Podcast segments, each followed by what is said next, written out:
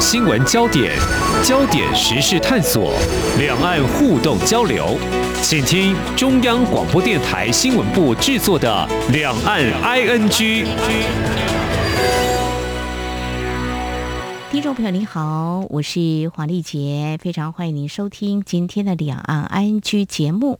呃，我要谈的是，就我所知道的，在有关两岸的青年交流部分，从开放前往就读这个来看，我。侧面知道的，有些父母亲安排他的孩子到中国大陆念大学，就是高校，今年毕业了。那么在台湾的成绩还不错，那么会留在中国大陆继续攻读硕士学位或工作吗？还是创业？我目前还没有机会问哦。我们看到一个数据，大概二零二零年的时候，在台湾的。中国大陆学生有八千多人，那大概有七千多人在中国大陆。这个数据我想是会变动的，因为我们也知道，在二零二零年的时候，中国大陆已经暂时停止中国大陆的学生来台湾。就读这个大学，因为疫情的关系啊，现在还没有解禁。好，我们回到台湾还没有开放中国大陆青年前来工作跟创业，但是相对中国大陆是有的哦。我想两岸官方对于互动交流是有不同的思维考量，但是为什么这几年陆委会示警中国大陆对台不无统战疑虑？我们在今天要聚焦于之前在北京登场的二零二二两岸青年峰会，便是其一。怎么样来看这样的互动交流对两岸关系所显示的讯息，还有相关的影响？我们在今天特别邀请佛光大学公共事务学系副教授刘金才观察探讨，非常欢迎刘副教授，你好。呃，丽姐你好，各位听众大家好。好，这二零二二两岸青年峰会在二十一号就在北京。开幕了。中国大陆媒体的报道，两岸各界青年代表大概有两百四十多人参加峰会，包括五个专题研讨，还有二十五项的相关活动，会持续到九月底。而在台湾方面，我们陆委会发言人邱垂正说，中共长期以来将台湾青年视为对台统战的重点对象，特别是二零一九年习五条提出之后，陆方更积极推动两岸促融发展。持续加大对台湾青年学生的统战工作，拉拢台青附录就学发展，意图提升台青对大陆的认同感。好，我们来看中国大陆。好了，中国大陆对台工作对年轻世代，如果按照陆委会表态立场，基于哪些思维，它有所转变？重点对象是针对年轻世代。呃，中国大陆对台政策哈，过去有所谓的“三中一轻”，指的哈是啊，像台湾的中低收入户啊、中小企业啊、中南部，更深入台湾啊，陆岛啊、陆户。到呃，习近平主政以后呢，尤其是十八大以来，就开始慢慢强调所谓的一代啊一线。那一代一线呢，是青年一代。啊，跟基层一线啊，所以同样都是重视有关于这个青年人的工作。那由于青年哈，在整个政治社会教育的过程当中啊，他的社会认同感、国族的这种民主情感、国家认同，他处于一种形塑的过程当中。所以我们可以看得出，中国大陆加强对青年的工作啊，是想要去改变。台湾年轻人的国家的认同感哈，那我们可以这么说，呃，因为这几年来，当然台湾呢实施了这个台湾主体意识的教育，那包括课程、课纲等方面的一个变革，那以慢慢为台湾主体的意识的产生，所以在整个教育意识方面，年轻人认同我是台湾人，那么台湾的认同相对是。越来越高的，嗯。啊，最高的时候将近高达将近百分之六十七啊这样的一个比例，所以这点我想也是中共对台政策以青年人为重点，那希望透过对青年的统战工作，那么影响青年人的认知取向，那么也创造未来啊他对台工作更加的施力点。听起来也是促同，那对象呢是特别啊，针对这个年轻人哦。嗯，当然这等一下我们还会再谈。如果说我大学是选念中国大陆的高校，呃，相关的一些课程，或许就会有所谓的国家认同这个部分哦。呃，我们持续就是还先来看，就是在这场的峰会当中哦，有邀请到北京大学教授林毅夫。在会中发表演讲，当然我们知道他的专业就是在经济这个部分，所以他谈的是中国大陆的经济发展跟机会。会陆委会的说法就说，哎，要统战对象是我们的年轻世代哦，所以很清楚的就可以看到，就是说这也是针对年轻人特别量身打造，因为升学有了哦。如果你觉得所谓的好认同好了，我觉得还不错，中国大陆。呃，套一句，有些人说处处好像都有机会，但是也许是还是有一些风险，比如说做生意啦，不管哈，呃，任何地方都会有。就是说，他就是针对年轻人，你可以来工作，你可以来这边创业。呃，是的，像这次峰会的主题呢，它是是以青年成就自我、创业就业啊、时代时尚，还有婚恋生活。融合发展啊，这样的一个主题。那我们刚刚讲了，这个年轻的世代跟基层一线呢，是现在他的对台工作的重点。而年轻人啊当中，他曾经采取了单边的行动的方式，给予台湾年轻人到中国大陆生活、升学、创业、就业啊这样的一个同等的待遇。那么。透过这样的一个方式呢，可以说等于在台湾的内部的群体创造了支持中国大陆的一个战略性的支持性的力量。啊，那这个年轻人到中国大陆去呢，我们。发现到过去在马英九主政的时候，两岸之间呢，年轻人是他们到我们这边求学，我们到那边求学，是彼此双向的交流。但是最近这几年来，随着两岸关系的一个恶化，哈，我们也发现到一个问题，就是说大陆有关于陆生来台就学这样子的一个本科生的啊，有学籍生的哈，这种啊已经暂停考试。那么交换的学生还有一些，但是相对来讲，现在是台湾去的多，大陆来的少啊，所以这样子的一个不对称的交流哈，或者是单边的一个行动，其实它等于不跟台湾政府来进行协商了，是越来越明显。而这种强硬性的做法，当然在台湾政府这边看来会觉得。比较有压制性，那说是统战工作也没错了，因为中国大陆本身过去整个政府组织部门、党国政府部门都有统战部嘛。统战是什么意思呢？对台湾来讲，有时候听起来挺敏感的，但是对中国大陆来讲，统战这两个字，像我们有时候去大陆做研究，哎，我是统战部的啊，他就直接跟我是统战部的啊。那这个统战呢，其实讲白一点，就是来跟你做朋友嘛，来跟你对你做工作嘛。嗯。那中国大陆有所谓的联合次要敌人哈，打击主要敌人。那统战的目的呢，就是连左。拉中打右，简单的讲，呃，就是汇集更多支持自己的势力啊，跟意见，能够对我们所反对或批判的路线呢，或者是敌对的势力来进行挑战，所以借此呢，由小可以转大。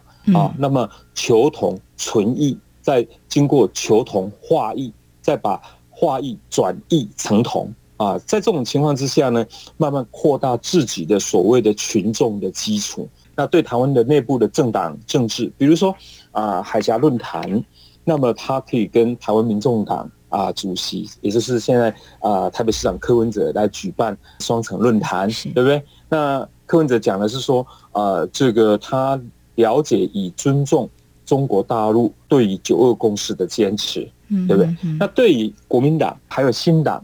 那就欢迎你们来参加海峡论坛，甚至是国共论坛。那因为这些泛蓝政党本身就主张九二共识啊。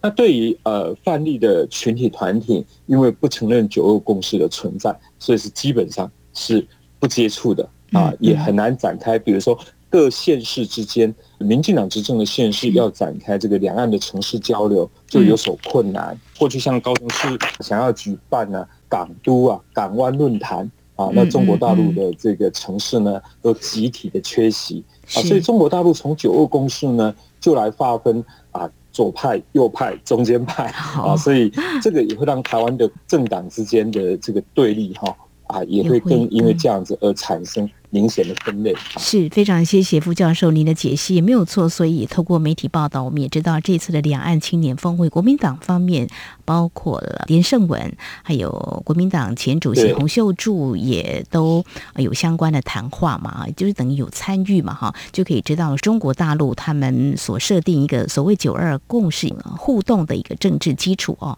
如果你没有接受九二共识，就没有办法互动交流。民进党政府也希望跟中国大陆有所。交流，但是是不设任何的政治前提的。好，好，我们回到就是说，刚刚提到的林毅夫啊，其实呃，我也。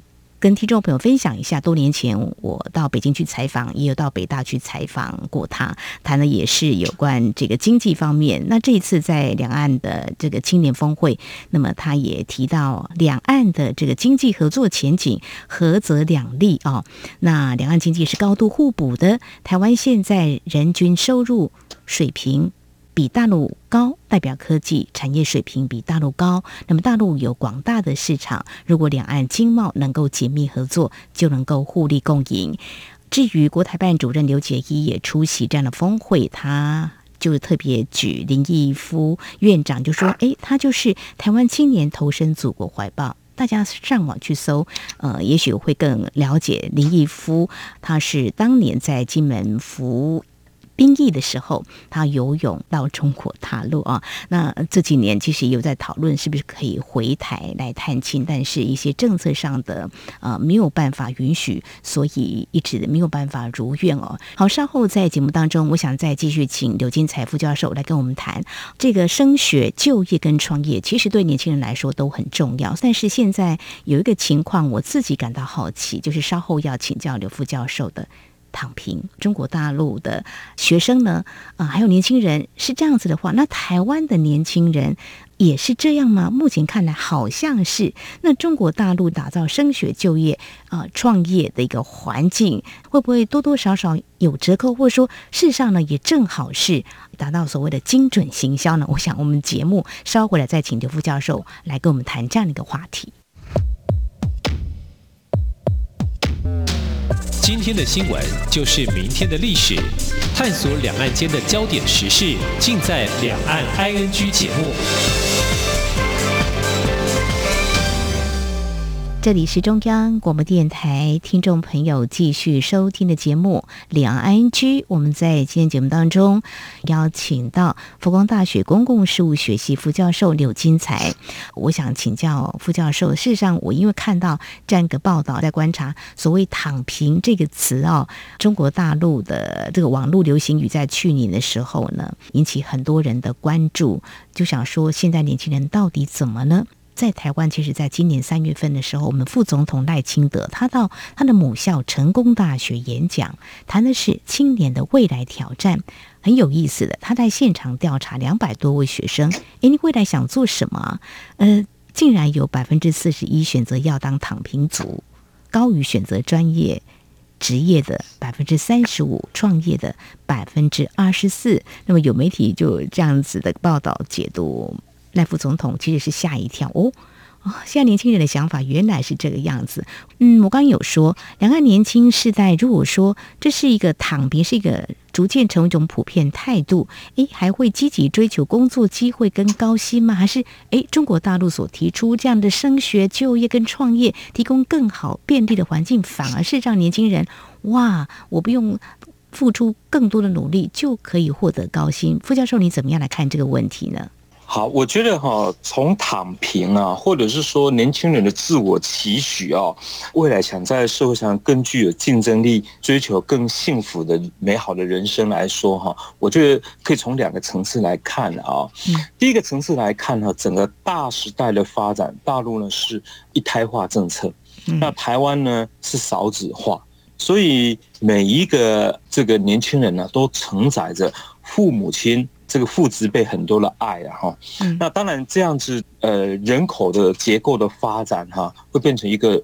金字塔型，有些人说将来的这个年轻人现在过得很幸福，可是将来面对这个老年化的问题啊，每一个年轻人所要抚养的这个老年人的比例也是相对增加。嗯，那么由于年轻人现在所享有的父职辈或者是社会给提供他们的啊，不管教育环境也好，经济富裕的环境也好，都很好，所以我们有在说，每天消费的可能啊，比得上他未来。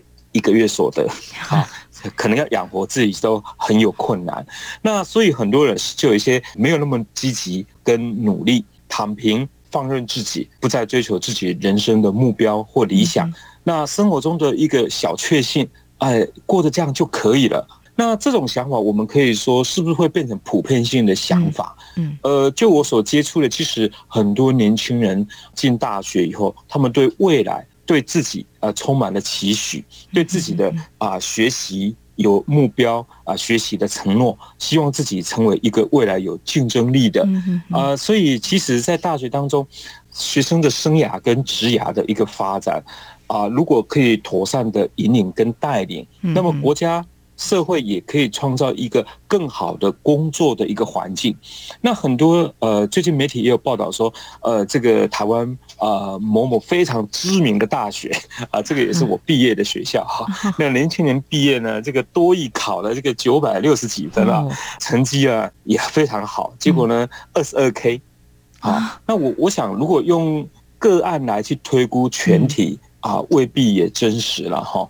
那即使像我现在在佛光大学服务，我的学生毕业要二十二 K 都很少。嗯，所以我觉得不能把个案当做整个大环境前提下，那因为年轻人看不到未来，看不到希望，觉得读书无用论。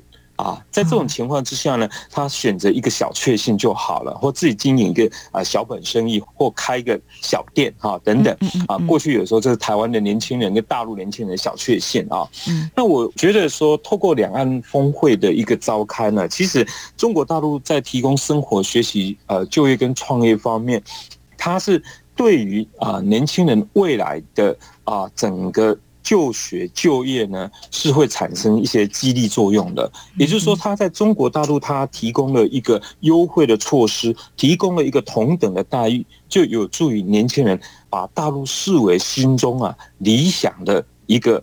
发展的呃竞技场，那所以我觉得反观我们台湾方面政府呢，我记得蔡总统在他就职演说当中一直提到青年、青年、青年，所以政府在相关的公共政策措施也应该思考给予年轻人一个求学、生活、就业更好的一个环境。那你为什么说到现在年轻人不想呃结了婚不想生育孩子，房价都一直升高？买房困难，子女的教育成本，呃，抚养，呃，这个日托等等，这些公共政策必须一并来思考。我自己要这么讲，我生活在台湾的云林的乡下，我妈妈、爸爸生了八个孩子，我爸爸妈妈都跟我说，看你养两个小孩子，比我们养。八个小孩子还辛苦，这个就是说，现在当然过去都没有受教育的机会了。那现在呃，因为生的多都没有受教育嘛。那现在是属于知识经济的时代，那孩子生育出来一定要加以一个培育嘛。所以子女的教育跟托育啦、抚育的成本，而且现在年轻人上有老母下有妻小啊，所以其实。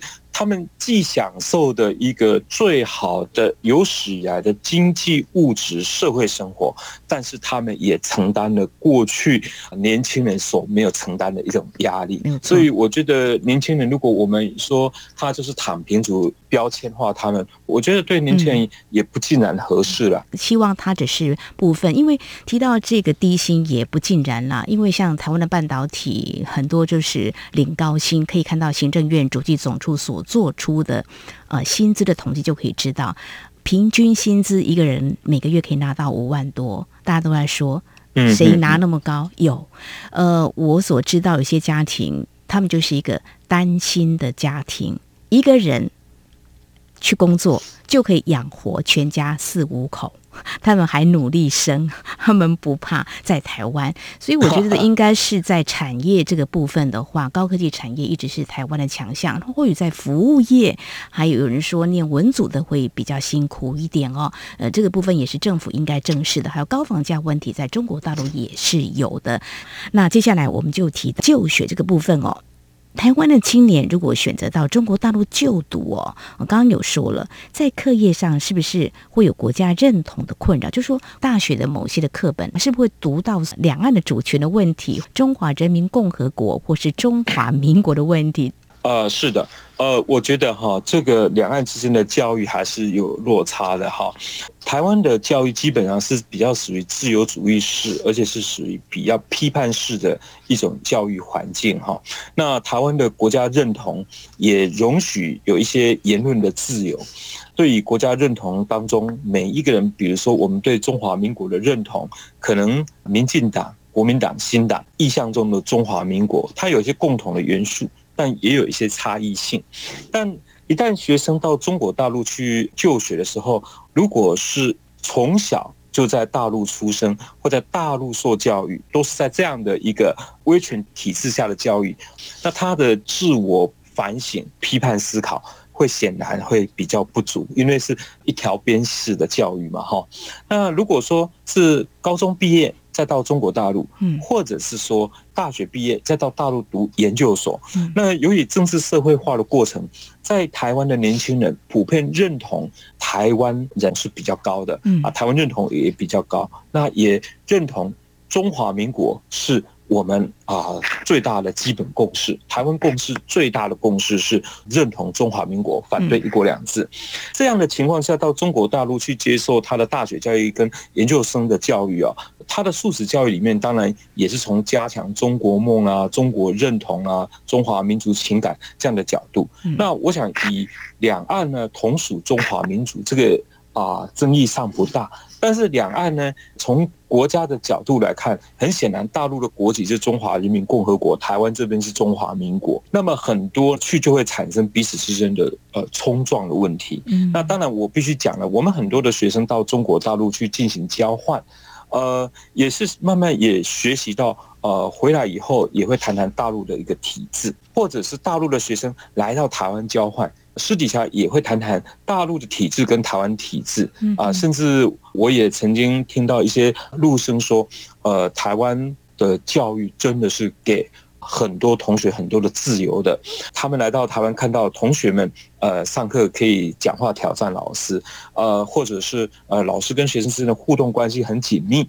他们在大陆显然是比较难以这样子的，包括选课的自由等等，所以。学生如果到了中国大陆去，我觉得从我们现在很多的啊学者相关的研究里面哈，年轻的学生在台湾已经经过一定的政治社会化，再到中国大陆去进行就学，倒不必太担心他的国家认同会产生很大的变化啊，而且反而他会对台湾更认同。哦，我们可以这么说，两岸从一九八七年以后开始这样交流到现在三十几年了，我们。有越交流越不认同台湾吗？有因为越来越交流，台湾人认同越低吗？反而陆生来台，陆客来台，那两岸经贸现在最大的顺差啊是啊中国大陆，对不对？那两岸频繁的交流，我们并没有国家的认同的分际就被模糊了。我们认同台湾的比例反而更高，认同中国的比例反而更低。好，所以这个反而我是个人觉得，台湾应该是可以。有自信、有信心的，嗯嗯，啊，来进行两岸之间的青年交流。两岸青年的交流，如果说大陆的青年可以来台就学、来台观光、来台工作，那么这个部分，台湾的自由民主的环境，重视市场跟人权，包括我们的政党政治，哎，这个很难看出。一个公民社会，我们可以任何的啊，这个领导人被骂成这个样子，对不对？那这个在中国大陆可能是不太可能的一件事情。像我做研究的时候去访问陆配，陆配跟我说，在大陆他只能去选举村委会主任，选个村长啊，或者选择个这个啊乡镇人大代表。哇，在台湾我都可以选立委啊，选县市长，选总统，这就是最好的灯塔效应啊。那大陆没有啊，台湾有啊。另外一个就是说。大陆的学生来到台湾，他对台湾更能够理解，跟台湾呢人民更加的情感，他也会成为支台的群体。等于说，我们的大陆的两岸政策就可以创造跟产生支持台湾的战略性的群体。当然，我觉得彼此都不要想用对敌斗争这种呃做法了哈。我觉得像过去东德跟西德之间的一个交流，就是彼此都要摒除最后呢敌对，避免以武力解决，然后呢双方展开平等互惠的，而且甚至彼此不要做有关于啊所谓的敌后工作啊这一种情报工作，那让双方可以在自由。和平相信任的情况之下来进行交流，年轻人之间，你看现在台湾的年轻人，有的人支持中华民国，有人支持可能啊另外的不同的国家的方式，大家互相尊重。那你可能要跟大陆的年轻人讲到这一点。假设你支持台独，你讲说你支持台独，但是两岸之间应该建立和平的关系，你可能在中国大陆你会被孤立。这个两岸还是要培养一些包容性。是，但是刚刚触及到包括互信的不足，这边我也请教副教授哦。刚刚提到学生的部分嘛，那过去几年就是陆生到台湾来的时候，因为政府从二零一一年就开放陆生到台湾，我相信你呼吁政府加大两岸的青年交流，一定是你看到了，就是说陆生跟台湾的学生一起。学习的话，就算是触及政治话题好了，也都是一个非常自由的提出自己的观点。那相处情况应该很不错，所以你才会觉得加大互动交流，是吗？是的，呃，台湾的年轻人跟大陆年轻人在台湾相处的时候，我觉得是非常和谐的。呃，真正彼此之间的冲突是相当的少。那我们看到很多的台湾在地的同学会邀请大陆的学生到他们家做客，甚至呢，我教导的学生当中也有中国大陆的学生来到台湾呢，跟台湾的同学呢谈恋爱，最后结婚。那其实。呃，来台以后也增加了他对宝岛的认识。那我自己呃遇到大陆很多的学界的教授，他们也觉得台湾其实领先大陆的，在台湾人的素养跟公民素质。呃，是大陆方面还可以学习的地方，但是呢，我觉得两岸都是相互学习了哈。比如说我自己本身到大陆去访学的时候，我觉得大陆学生是相对真的是非常的认真，这一点是我觉得我们台湾的学生应该是效法的。你到大陆去看那个图书馆都是满满的，到台湾的图书馆大概是期中考、期末考才会满满的哈。但是台湾的学生也有很多的创建啊、创新性的想法。而且呢，也非常的活泼有创意。